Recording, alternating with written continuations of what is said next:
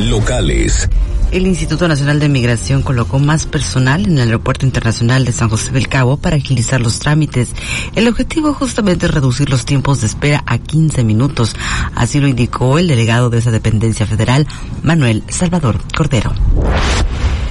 Y es poco el turismo extranjero que llega a la ribera en esta temporada de Spring Break. Los sudcalifornianos gustamos de visitar ese lugar, así lo afirmó el delegado Miguel Mijares. Entonces es urgente que los negocios del centro de San José contraten empresas para la recolección de basura. Sí, el presidente Cairac Michel Cermeño pidió sanciones a quienes no hagan un manejo correcto de los desechos sólidos. En otros temas, la Procuraduría General de Justicia del Estado está en búsqueda de crear multiplicadores para erradicar la violencia de género aquí en Baja California Sur. Se capacita a personas que estén informadas y puedan apoyar a las víctimas. Así lo mencionó la subprocuradora de Atención y Víctimas en Delitos contra la Libertad Sexual y la Familia, Beatriz Adriana Robles.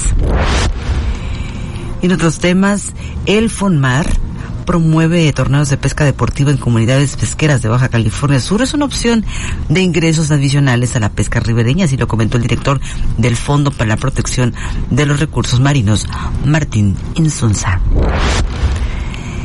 Y se está trabajando en los cauces de arroyo en Cabo San Lucas, sobre todo para convertirlos en una opción que alivie un poco el caos vial. En estos momentos, Servicios Públicos habilita la opción de la colonia Lagunitas a un costado de la Plaza La Sanluqueña. Así lo afirmó el director general de la dependencia, Leonel Leiva.